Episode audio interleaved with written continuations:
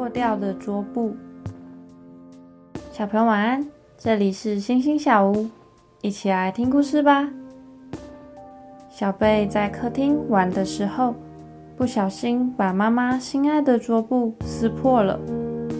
他赶紧把桌布拿下来，丢进垃圾桶。桌布怎么不见了呢？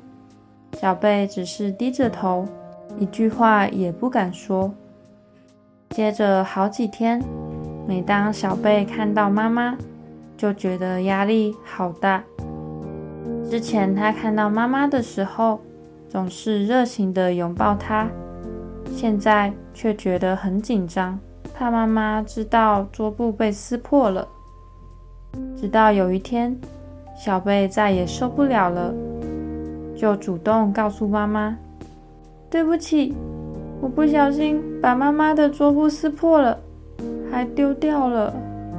妈妈听了，只是摸摸她的头，说：“我知道你是不小心的，下次注意就好。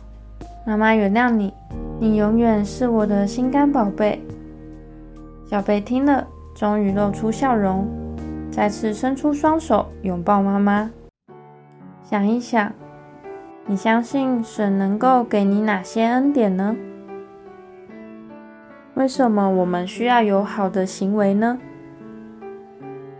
今天的经文是罗马书五章一节，所以我们既然因信称义，就借着我们的主耶稣基督与神和好。